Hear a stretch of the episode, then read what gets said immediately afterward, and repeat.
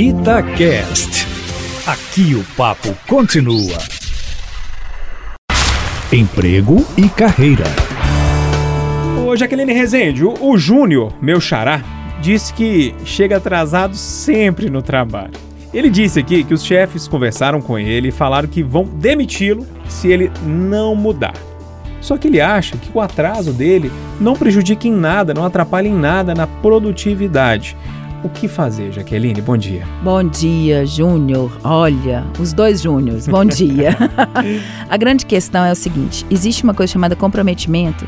E é claro que tem pessoas que trabalham 8 horas e não produzem nada, e quem trabalha 5 e produz mais do que as 18, as que produzem 8.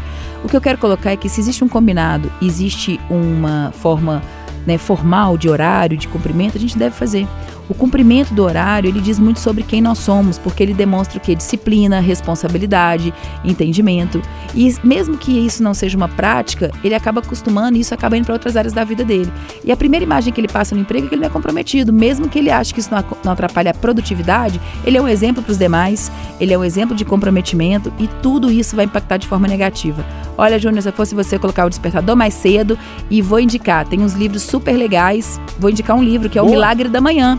O Milagre da Manhã é um livro bem legal que eu li esses dias, gostei. É um livro que não é caro para você adquirir. E ele fala um pouquinho sobre isso, novos hábitos na manhã para a gente ser mais produtivo. Segue a dica. Bacana, Jaque. O pessoal te encontra lá no Instagram, né? Isso, lá no Jaque Resende. Um abraço, Jaque.